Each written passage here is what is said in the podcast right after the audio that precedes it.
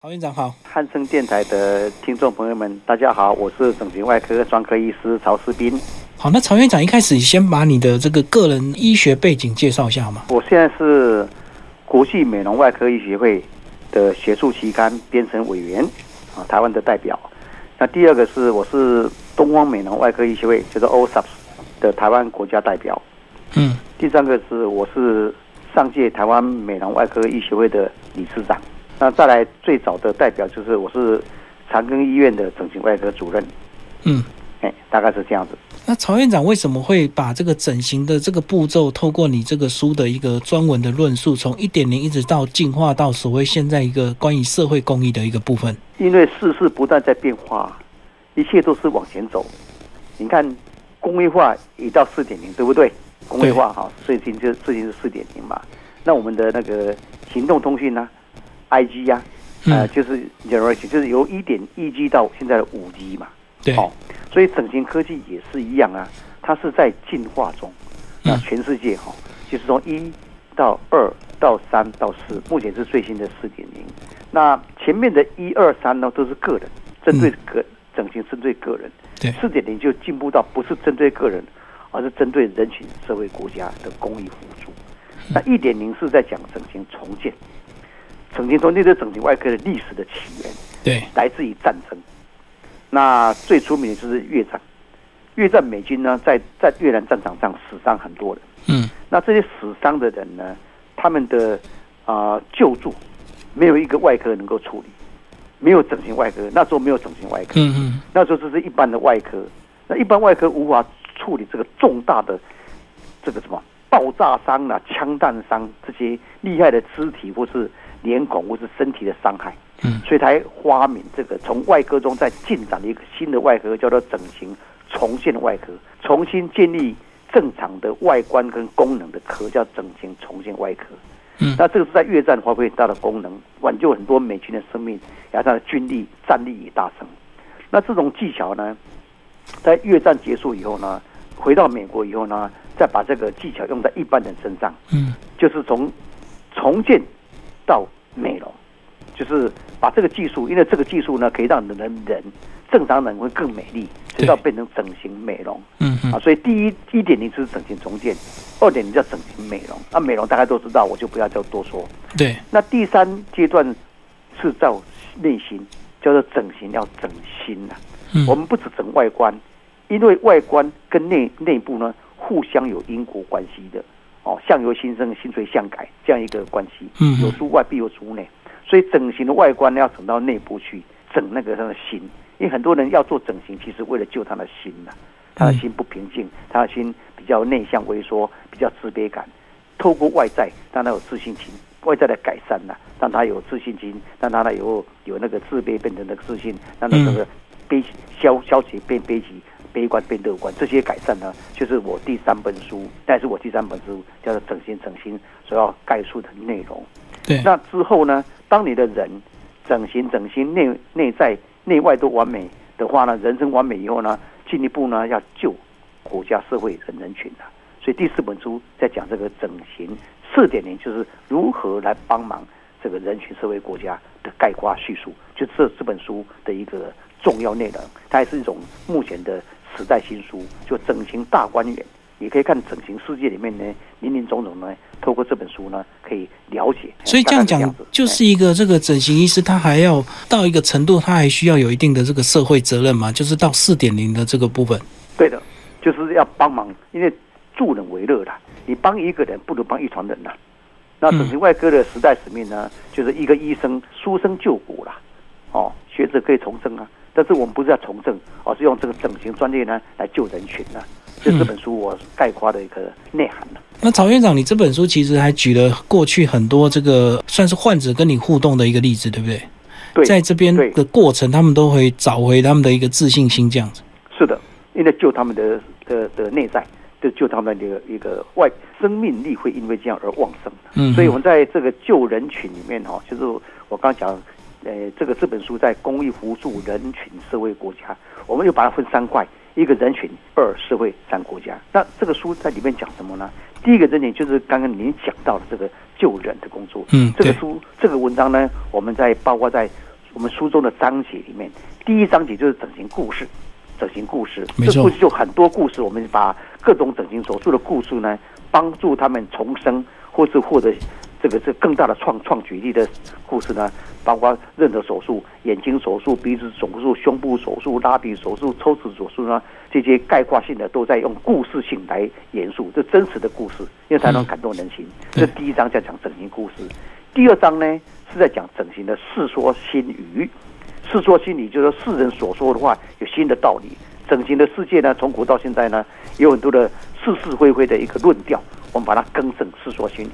第三个呢，第三章是要讲整形意识，就是一些整形的趣闻，你所不知道整形趣闻，就是前一二三三章节呢，这三十个呢，我们我叫概括叫做对人群的辅助了，哦，啊嗯哼，这是第一个。那第二个对社会什么辅助呢？对社会辅助，对我们这个台湾这个社会呢，我们呢啊、在论述着台湾美容外科医学会的进化史。那我是上届的理事长，我们台湾美容外科医学会是台湾唯一的正统的政府认定的在做美容整形呃专业的医学会啊，这些医生呢来自于各大医院的主任、教授，还有开业医生等等啊，就正规军的大组合。那这些人呢，他们在做这个整形美容的学术进展啊，我们这个经验扶持的时候呢，会对我们国家会有帮忙的。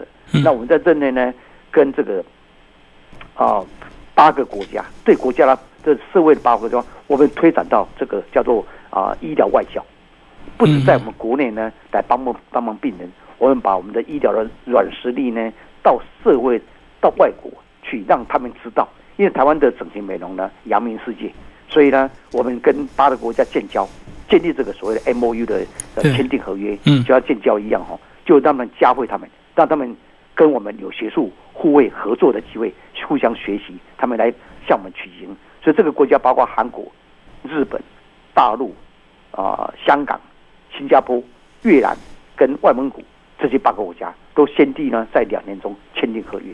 嗯那让我们的国力大增，那也就也教育外交部也有一个表扬了，说我们的利用这个台湾困难的台湾困难的这个外交，因为中共打压我们嘛，台湾困难外交透过这个中性的医疗，可以宣扬出去，变成拓展这个医疗的外交了。这是我们对这个帮忙政府对社会帮忙，最后对国家的帮忙啊，就是医疗观光。嗯，没错，医嗯疗观光，因为医疗观光是以医疗带头来促进观光。那我刚刚提过，台湾的美容整形呢是世界著名，他们我们可以用医疗的优势，可以让外国人来台湾做美容整形，那顺便呢来看宝岛观光，那这样可以赚赚到我们的观光财，也是用用这个来来振兴经济。所以我说这是台湾经济发展的新动能啦，嗯也透过这个台湾的医疗的优势来推动观光，也是我们整个外科医师对国家社会的应尽的责任。里面有特别提到韩国这一篇，我们一直以为韩国的这个呃美容是很先进的，原来他当初也是先跟台湾这个是的，呃协会取经的。三十多年来呢，韩国人呢到现在还是亲在紧盯室。韩国的整形外科医师呢，偷偷跑来台湾学习整形外科，嗯然后去回到韩国去发扬光大，说他们是世界第一，哦，他们的俊男美女都是他们制造的，这个什么举世出名。可是他天天不敢面对台湾，他不敢面对台湾，因为知道台湾才是他的老师啊。嗯嗯所以他们在我任内的时候呢，韩国整形外科美容外科医学会呢，发函给我们台湾美容外科医学会，要求拜托我们跟他建交，嗯嗯，因为他要把这个化案为民，让他浮到台面，让那韩国更多医师正正当当的来台湾学习啊。过去都是透过关系，哦，拜托私下的，拜托说我来这边学习好不好呢？给我机会，我们都允许他来来学习，尤其来学习半年、一年这样子等等。但是要要透过医学会，就是国家的一个正式的门面呢来做建交，所以我们就我就心传答应。所以在韩国的啊、他们办理的这个韩国美容外科医学会国际学术联会的时候呢，他们邀请我们台湾美容外科医学会呢派代表团去那边呢发表论文，同时建交。所以我们这边就是在在那个地方，我就把这个历史讲给大家听，我就当场把这个我们的呃，透过他们韩国有七八个代表，我们台湾七八个代表在建交建立合作，我们的台湾的那个外交部啊，外交部派官员去参加这个历史性的盛会，就是韩国跟台湾建立这个美容整形的外交关系。那我就讲述这个韩国的，我说过去你们韩国人，当然我用英文讲，我说你们韩国人三十多年来来台湾学习我们整形外科的一个基本啊，如果景气把它发扬光大，到韩国去去处理美容整形。我们整形重建整形这个这个医治困难的面，你们学到以后，你去发扬这个美容手术，那么你们说是世界第一，但是你们要今天要认祖归宗，你们要来跟我们台湾建立关系，我们欣然答应。那让台面下的工作变成台面化。那么希望这一次建交以后呢，我们两个国家的互办学术研讨会、医学会，我们每一次呢互相合作帮忙。这样的话，我们的的医生，好、各个台湾的医生、韩国医生都会互惠。那互惠以外呢，我们希望韩国跟台湾的病人受惠，因为、嗯什么？这个一加一会大于二两国不同的一个学术交往，促进这个彼此的社交刺激呢，会更会更旺盛，所以对病人是一个福气啊。那第二个，并发症的防治，就是我们如果台湾的病人去韩国，韩国的病人来台湾就医的时候呢，我们可以就近就近可以帮忙他们，不要说每次都跑去韩国跑去台湾这样对吧？所以对病人也有帮忙的。所以这个是我们跟韩国建交建立一个 M O E 关系里面，现在继续延续中，我们每年都有这样的互相往来。那因为现现在今年是这个疫情关系而中断的，没办法。不然我们每年都有，韩国每年四月，我们台湾我们台湾美容外科每年十一月，我们他们的事业联世界的叫国际联会，我们的十一位我们的国际联会，我们都互派代表来参加，嗯嗯是这样的进行中进行中的一个事情。嗯，里面曹院长还有提到一个观念，对不对？就是关于这个大医院里面的小医师以及小诊所里面的大医哦，师对。对，这是一种观念的启发，嗯是观念的突破。因为在美容整形外科这个特别凸显，一般一般科啦，其他科啊，比方说呃这个脑脑科啦、心脏科啦，一般其他科一般都大医院为为主导，对没错，唯独美容整形是小医院在主导。啊，这个不是台湾而已，是全世界的，美国、日本、韩国、新加坡都是一样的。所以最好的医生美容整形呢，在诊所。为什么？因为小医院有大医生。那为什么要这样子会这么这么称呼呢？因为小医院就是小医生啊，大家都知道啦、那小医院有大医师啊，就是很多人不知道的。可是呢，爱美者都知道。你如果你是要去来来做美容整形的，你就知道为什么？因为他不愿意去大医院就医啊，对，因为隐私权会破坏啊。嗯尤其是那个政治明星啊，或者这些影歌星啊，更不敢去大医院啊。他因为他不是病啊，他是一种爱美啊，就是隐私要考量为先啊，不可以让人家知道他去做美容整形啊，对不对？最近我们的马前总统做整形也是吧，不是吗？哦，很多讨论呢。他也不要让他知道啊。可是嗯纸包不住不住火啊，所以总要两个落线嘛，嗯可以落到大家就很就是好奇，要问他怎么样怎么样的，他也是一样的，就是不要让他知道。所以这个美容整形不想让他知道是人性本然呐、全世界都是这样子的。所以在美国、日本、韩国都一样。那么大牌医生，你要做美容整形的时候呢，你要去做诊所开诊所，因为病人才愿意去啊。嗯病人在诊所他就医方便，方便。第二个隐私性很强，大医院曝光性很高，你去排队挂号、看病、住院，嚯、都是人呐、谁不认识你啊？嗯把你问光了，你就你就不不敢去嘛。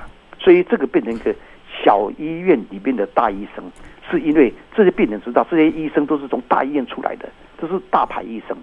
哦嗯，主治医师或主任或是教授等，他们出来开业，他知道他相信这个，信任这个大医生的技能，又喜欢小医生的小医院的这种隐私，所以配在一起变绝配。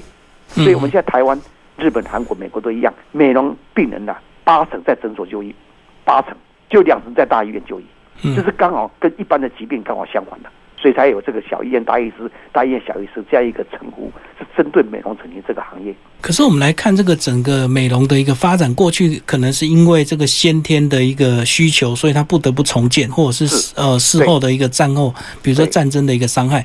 可是到现在，因为这个漂亮的关系，或者是有些人他对他自己的一个不满意，那这样会不会有一些人他是过度追求呢？那如果站在你这个曹院长你个人的立场，你怎么样来看这些患者？爱美是人的天性，对，爱美无罪，整形有理啊。嗯所以我们认同这样的一个理念。所以为什么台湾整形外科医学会会在成立另外一个台湾美容外科医学会的原因之一？对过去台湾在台湾美容外科医学成立，基本上是现在是第二十六年，台湾整形外科医学已经三十六年，早十年。那么三十六年前呢，台湾整形外科医学会就成立是各大医院啊，台大、荣总、长庚、马偕的那个时候，我们就有志之士啊，就成立台湾整形外科医学会。经过十年以后，发觉不够。台湾整形外科医学会的是在治疗重建、哦外伤、畸形、癌症，哦这些处理的，呃这个我们都能都能行。可是呢，我们做美容的，就是不正常的人，就外伤不正常嘛。畸形的先天畸形的，畸形上腿兔唇腭裂啦，多手指啊，少一只手指多一只手指啊，或是说那个的小耳症啦，或是那个脸脸歪嘴歪脸斜的啦，这些这个先天畸形，我们都可以治疗很好。还有什么那个癌症去除，像那口腔癌啦、头颈部肿瘤啊，我们把癌症切掉，还有身体的肉癌啊。切掉我们重建，给他骨头，给他肌肉，给他神经血管，我们都可以做这个手术，就是整形重建手术，对，或肢体再接啊，断肢再接啊，都是我们在整形外科在做的本行。还有烧烫伤啊，救他的生命啊，这些都是整形外科的本业。可是这些都是在做不正常的人，但是正常人来讲，他不是要这一些，他更高阶的叫美丽，要美丽化，从正常到美丽，这是另外一个专业，所以才成立一个台湾美容外科医学会来专门训练。从整形重建到整形美的科技啊，是这样衍生出来的。但是呢，你刚刚讲会不会过头？会，因为有些人呢是所所谓的什么欲望不满足，嗯，所以所谓的我们叫做丑陋恐惧症。哦，这种病很少，有大概一百个有三五个叫做丑陋恐惧症。他永远不满足，他认为他内在的一个内在的一个自卑感或者内在的心理情境呢，他永远不满足他外在。所以你医生给他怎么给他做，他都不会满足。那最后会会就追究医生，会造成医疗纠纷或医疗伤害等。所以这个丑陋恐惧症的人毕竟是少数，但大部分人爱美化一般都会在三五次就结束结束了。爱美的一个需求了，一般三到五次就会结束了，就正常的爱美需求。因为美还要更美，好还要更好，是人的天性嘛。比如说今天做的眼睛做的哎效果不错，哎我我已经做好我喜欢，我再第二次我想要做想做鼻子啊，嗯鼻子做好又哎我想要做我的脸更漂亮啊，再来我要胸部更好看啊。大概这样需求都是正常的，因为人性本来就是这样子。对。但是五次以后继续找，就怀疑，哎，他是不是欲求不满，有没有丑陋恐惧症？这时候我们要转给精神科医生，让精神科医生做研判，他的欲欲望，他要做整形动念动机 motivation 是不是正当？如果他不正当的话，我们要再做手术跟他治疗吗？治疗吗？还是应该转给精神科做心理辅导呢？心理治疗呢？我们常常跟精神科在合作，所以我们说整形外科医师呢是拿刀子的精神科医师，也不叫精神外科啦，哦，他叫精神内科。嗯，我们内外科在合适啊，对，在合力治疗这个整形整形的工作，大概是这样。哦，所以还还是要有一定的评估，就对，不能够无止境的这个以病患的意见为主。他如果他的他的要求动念超乎我们手术能够到位的，就是我们手术可能没有达到他要的一个我们叫做 secondary gain。最后的目标，他要到达，透过整形外在的美丽，他要得到他内在的，或者他不需要要什么东西。我们如果没有摸清楚，我们不能做手术的。嗯嗯，要转给精神科医师去研判，说他内在需要什么。我举个例子好了，荣辱。嗯，很多荣辱人，并不是真的要荣辱，而是什么？要打败那个妖精，打败那个妖精呢？哦，小三呢？小三，他对付小三。对，哎，但是呢，你说你给他荣辱。小三就会跑退吗？嗯，请请问你，小三就会下下退吗？先生就会回心转意吗？不一定，对不对？对。但是这些人他已经无路可走了，就是被小小三破坏，先生已经不回家了，他无路可走，他希望通过他的荣辱，希望能够演回完成先生。其实呢，他们夫妻不和，不一定是外观，甚至有些小三比他原配还难看呢。嗯，对吧？有碰过这样事实啊？还来老丑呢，还难看，就先生就是找那些人啊。所以他是他们之间的关系出问题，这就不是整形外科能够做得到的。这个事我就不会帮他做手术，我就转给精神科医师，嗯，让他去会诊，因为他需要心理治疗了，他需要很多的那个什么价值观的考量啊，跟先生一样，甚至要跟先生一起来治疗，让他们夫妻关系能够和好，这比用荣辱还还对招了。所以你荣辱反而会会造成他心理上的创伤，因为他没办法挽回先生的心啊，他再做荣辱也没有用呢，嗯，就变成一个失败的医疗，你赚他的钱就没有医德了。甚至有时候会造成医疗纠纷呢。他以为是说啊，你刚刚做的好了，可先生还是不回来了。你是不是你做的不好啊？那你要你要帮我重做啊？一直在做，一直在做，签证还是不回来，他就会跟医生呢产起冲突，有纠纷，医疗纠纷了，是会杀医生啊。这个都不好啊。嗯嗯。所以这个是因为没有认清他所谓的最后的目标，我们叫做 secondary gain，gain G A I N。所有的目标要清楚知道，他要他的起心动念是为了什么？动念清楚。做手术才是正当的。隆乳另外一例子，我我告诉大家，就是如果是那个职业需要可以，职业需要，像一些公关需要公关需要好的外表了，嗯，或者八大行业，他们需要靠这个赚钱，这个都反而有正当性。对，因为他就是靠靠这个他的外观呃隆乳来么达到它的它的 secondary gain 啊，这隆乳就到位了啊，就当然要帮他做啊，就反正这个是可以做的。嗯，可是这也要有一定的这个大家全台湾的这个医美医师要有一定的共识哦。是，所以我们台湾美容外科医学会就是在这个路上训练中，在我每个月都开会在集训，训练台湾的正规军。我们现在在五五百多个人了，我们每个月开会举行，包括你的手术技术，包括你的观念，包括审美观，还包括我刚才讲的动机论，这些都是我们在训练内容之一啊。因为如果这个呃外科医学会不做的话，可能也会有些所谓的像杂牌军他会接嘛，对不对？会，现在就是变成台湾医美患难了。嗯台，湾医美患难是因为杂牌军太多了，对，所以这是一个目前无无解的问题，这也是全世界的问题。那因为杂牌军他也是医生啊，那他不是正规性而已啊。对，大白金就像这个，是吧？呃，这个呃，加医科啦、妇健科啦、小儿科啦、妇产科啦这些人，他跟政府讲说，为什么我不能做美容整形？我也是医生啊，我也经过训练啊。医生职业性不能被限缩啊，医生执业前不能被限缩。哦没错像律师一样啊，律师可以看任何案件啊，我可以看刑事，也可以看民事，也可以看这个海事法、商事法都可以做，对不对？律师没有规定说我只能做做刑事，不能做民事啊。嗯嗯所以医生说我可以做啊，我只是不做而已啊。但是我现在想要做医美，我想要做美容整形，为什么你不让我做？为什么就整形外科才可以做？所以他要求政府打开，打开哦就放宽就放宽，全部解放。所以嗯政府被迫的这个压力呢，这个破打开，但是打开就是变成风风险的开始，因为他们没有经过训练，哦他们是合法，合法可以说他不合格啊，不专业。所以很多人这边又有他个人的需求会大于所谓的医德，就对。对，所以他们因为向前看嘛，他他想要做这个美容是为了要赚钱的、所以他们就会会做过头。第二个就是他会泛滥，医美会泛滥，所以现在很多的医美伤害啊，都来自于这个非正规军的治疗伤害的。但是不是说正规军就不会？一一般一八二法则的，正规军大概八成不会出问题啊，相对的非正规军哦，八成会出问题、啊。八零二零法则，八零二零法则，对，哎对他们八成会出问题，两成不会出问题。啊，我相反相反，我们八成大概不会出问题，大概是这样的一个目前现况是这样。所以要爱美的人呢、还是要找正规军的、我们现在国国国家规定有四个科是正规军，正规军。我先跟大家八卦一下，嗯四个科，第一个整形外科，第二个皮肤科，第三耳鼻喉科，第四个眼科。那怎么分裂呢？整形外科全部的美容整形都是整形外科同胞，因为它是本科。嗯皮肤科是做非手术性的美容整形，就所谓的光电美疗，就是光电，光跟电的美疗，用这个仪器来做治疗了，这皮肤科的专业。第三个就是耳鼻喉科嗯，它可以做鼻子，耳鼻喉的鼻子，鼻子可以鼻子的整形，它可以做。那政府现在认定这样子。第四个眼科，就眼周的整形，眼睛上下的整形，眼科医师，尤其是眼整形科的医师是可以做的。所以目前现在政府规划就是这四个科叫做正规军，其他都是叫叫做叫做医美的杂牌军。国际上也是这样认认认清，国际上在美国、韩国、日本也都是这样，大家都心里有数。这四个科就是正规军的，其他科你就小心为妙。嗯，他。们有权利可以做哦，他们合法。那最后这个曹院长也有提到四点零是关于社会公益哦，然后你们自己协会也有很多参与参与，对不对？跟我们介绍一下好不好？呃，里面有讲到什么呃送爱到慈晖的一个公益活动啊，对，这个是呃我们对外的扶助哈，对外扶助里面对一些弱势团体的帮忙啦。对，那我们学会很多医生，他们用自用自己的力量，我知道台北、台中都有去关爱那些弱势团体。嗯那这是我们在鼓励的。那像这个慈惠也是我个人的，现在高雄，它是一个收容中重度的智障，嗯嗯，它是红十字会属下的一个呃智障收容中心呐、那这些人可怜呐、因为他们智障，他一辈子要靠收养，这些家庭都穷困，所以他们把那个他们家人送到这个这个慈惠院。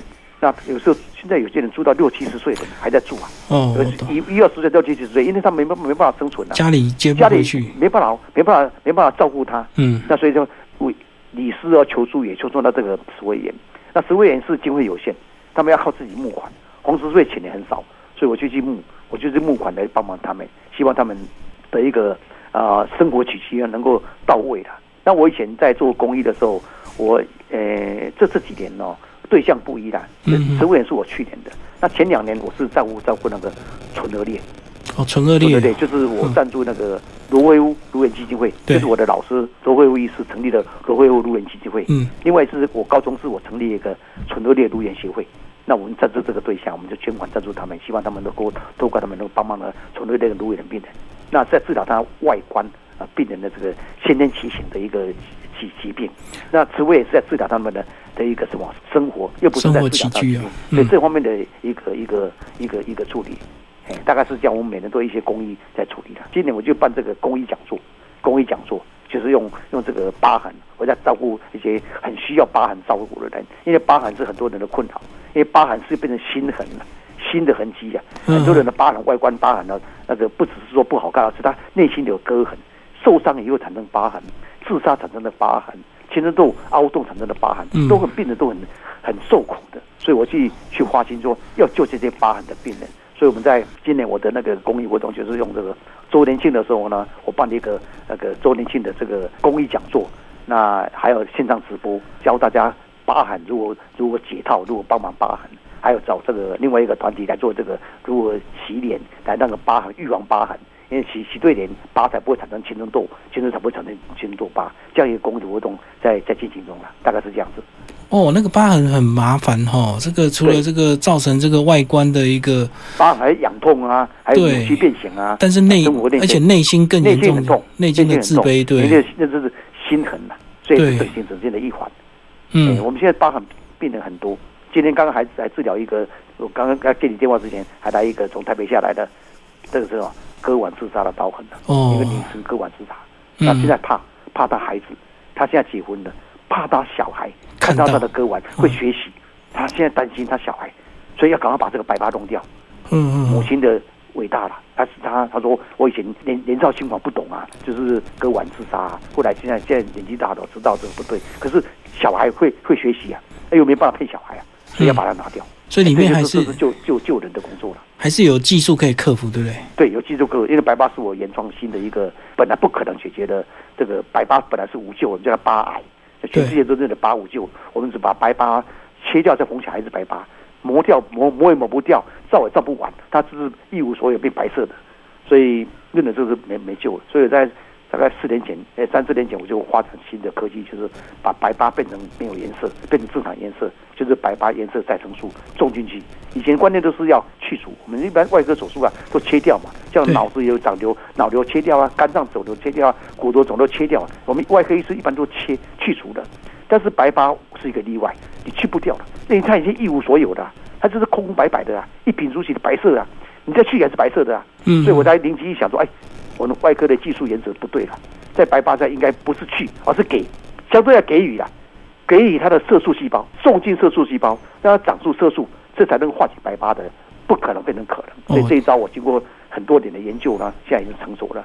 所以现在为了这个，我到处去演讲，到国在国外去演讲，需要把这个技术呢宣传出去，让让很多国家能够来治疗白疤。那么现在很多病人，国际上很多病人都跑来台湾，就是为了这个白发。美国啦、日本的啦、澳洲的啦。现在还有在 waiting list，因为他们现在武汉会员关系，他没办法来台湾啦。对，他们就要等明年。那他们从从各地来，因为他们都上 Google 去看。那有现在有两个美国病人，一个在西岸，一个东岸，跟我讲说，在美国找不到能够治疗白发了。他说他还还是要来台湾，但是因为疫疫情关系，都希望他们保留，给他们有机会。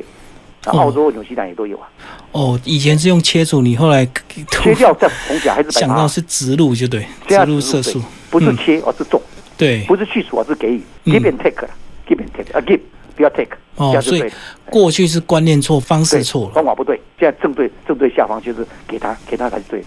好，那这个书的最后一个章节有有提到所谓的这个医美呃观光这部分，对不对？对。那我记得政府也提倡非常多年了。那我们这个最新目前的现况是怎么样？有以以国家队来推动吗？对，现在这国家队推动，这个我我花了十多年的心血，终于促成了。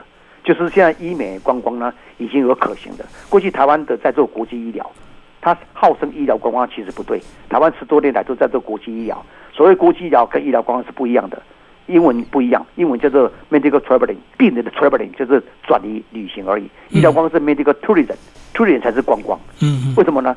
观光是说病人可以啪啪走了，可以跑到处跑。可是台湾过去做的国际医疗呢，是重症医疗。它是严重疾病的，像患心脏、患肝脏、患膝盖的这些重症医疗，它能住在医院，它无法啪啪走，所以它只能让医疗界、医疗界的振兴，但他无法让观光界振兴。没有观光，但是观光界振兴才是台湾经济振兴的原动力呀！吃完了都需要观光才能够促成嘛，所以只振兴医疗界无法振兴观光界，是台湾经济是不会起飞的。嗯，所以大概过去都是要十多年来，政政府都在做国际医疗。那我成立这个高中市医学美疗观光推展协会，我当理事长也做了十多年的，这是政府的白手套，政府推推动我出来，就是那时候是行政院南部办公室以及高雄市政府合力推出一个新的叫做医疗观光促成的协会。那请我当这个筹备主委，或者请我当理事长。那我成立以后呢，就要推广这一块。但是这一块呢很不好推，因为医疗跟观光是跨科技的。那么在政府单位里面呢，没有这样的一个科。它有观光局啊，有卫生局啊，对不对？有卫卫生福利部，有交通部观光局啊。但是没有一个什么交通部观光局跟卫生福利部卡在一起的这个科部啊，没有这个部没有部门。所以政府单位会互踢皮球，谁也谁也不想做这个事情。那当地市政府也是，市政府也是一样。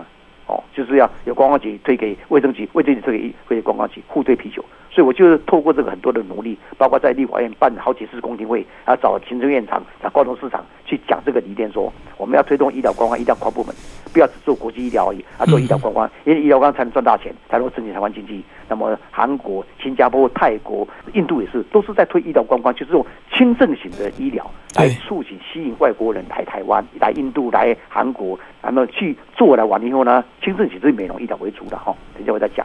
轻症型的话呢，他们才能够做完以后不要住院，不要住在医院，他就可以啪啪走。要等一个礼拜，因为医疗要一个礼拜要回来拆线呐、换药等等嘛。那一个礼拜就是观光的黄金期。嗯嗯。所以第一天到最后一天，比如一个礼拜第一天到第七天就要回来医院，其他五天呢在外面啪啪走啪啪走啊，这样才能够振兴经济啊。这些国家就用这个赚很多钱，赚到很多国家外汇。但台湾就台湾不做这个，所以我一直向台湾游说，我写出了很多说帖，透过立法院、南力两党，所以中国被我说动了。所以要再说，除了推动国际医疗以外，要同等力道推动医疗观光。第二个呢，拍板定案，卫生福利部接招，不要再转给交通部观光局，就卫生福利接接这个案子。所以卫生部他们也出面说，好，我们要接这个案子。这是在在去年出的事情，啊，前年底去年出的事情。后来进一步要怎么推呢？变进执行面、观念面改变，就是观念要改了，做医疗观光，可怎么做的问题？因为医疗观光呢，不能在大医院推，要在诊所推。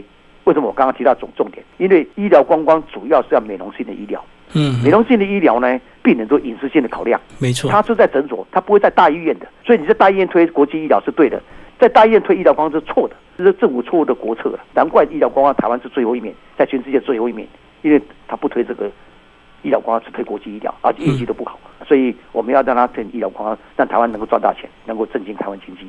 所以这个是变成要在诊所推，那诊所推不好推，为什么？诊所良莠不齐啊。对，没错。大医院大家都知道，台大、龙总都最好的，何何必不要讲？但是诊所你怎么知道哪一个诊所是好跟坏？所以我就后来在跟这个卫生福利部呢，推过经过很多次的会议呢，就会定调说要做认证，就是美容医学品质的诊所认证。哦，认证已经开始做了，去年开始的。嗯，所以这个是一个新的一个 milestone，新的开始，就是诊所全国诊所呢，请他们来做美容政府。卫生福利部委托医社会，医社会在做国家医院评鉴的那个医那个单位啦，叫医社会，哦，医社会来做认证。那现在已经过了第一关了。咱们在今年二月、四月是第一波已经过了，那今年八月到十月第二波，第二波刚好十月之这样刚好结束，所以两波已经过了。第一波已经过了，呃，过了呃大概五六十家过关，第二波大概三四十家。因为我是评鉴委员，我在负责这个事情，就是说美容医学品证认证评鉴委员跟召集人，所以我们在做这个评鉴。希望评鉴台湾的这个美容医学的诊所，能够经过政府的背书，背书说啊，你这个是政府背书保证，说你是合格的，可以做美容医学的的一个诊所。那这样外国人来台湾的时候，在卫生福利部官网上，它铺露出来，卫生部官网看得见哦，哪一家诊所是合格的，他们就是放心的可以找那个诊所。之后之后那个通过那个诊所去做医疗，之后他可以可以啪啪走，全当啪啪走，那么这样可以振兴经济啊。嗯，所以我们一心大概在。明年度我开始会有水落石出的结果，就是说百家争鸣的。就如果能够达到一百家，台湾有一百家的那个诊所去认证过关的话，我们就全台湾可以推动医疗观光的。哦，所以认证一过之后，接下来就可以开放这个旅行团，就对了。对对，嗯，那刚好明配合明年如果疫疫情过去之后，对对，台湾就会好转。嗯嗯嗯，这是好的好的。所以这样是不是韩国就走的比较快？是不是？韩国当然走快，因为韩国这种国家力量啊，韩国就是用台湾跟台湾刚好国情相反，台湾就是压制医疗，韩国是放松医疗。嗯，韩国是要利用医疗来赚钱的，所以他们全国都是整形外科医生，知道吗？嗯，对，全国的韩国医生都整形外科医师，但阿猫阿狗都可以做美容整形，韩国都合法，而且韩国政府在后面做推波助澜，在宣传。你看韩国的这个机场上呢，韩国人的旅社上都有很多美容整形的诊所的一个美丽广告。那广告韩国允许啊，台湾刚好相反，台湾严抓，严格惩处，不可以做行销广告。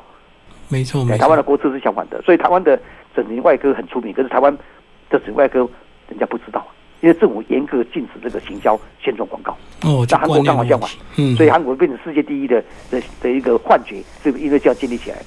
那如果台湾政府像韩国一样，我们早就早就是世界第一了。今天非常谢谢曹世斌院长为大家介绍你的新作《整形四点零》，曲折文化出版。好，谢谢院长。好，谢谢您。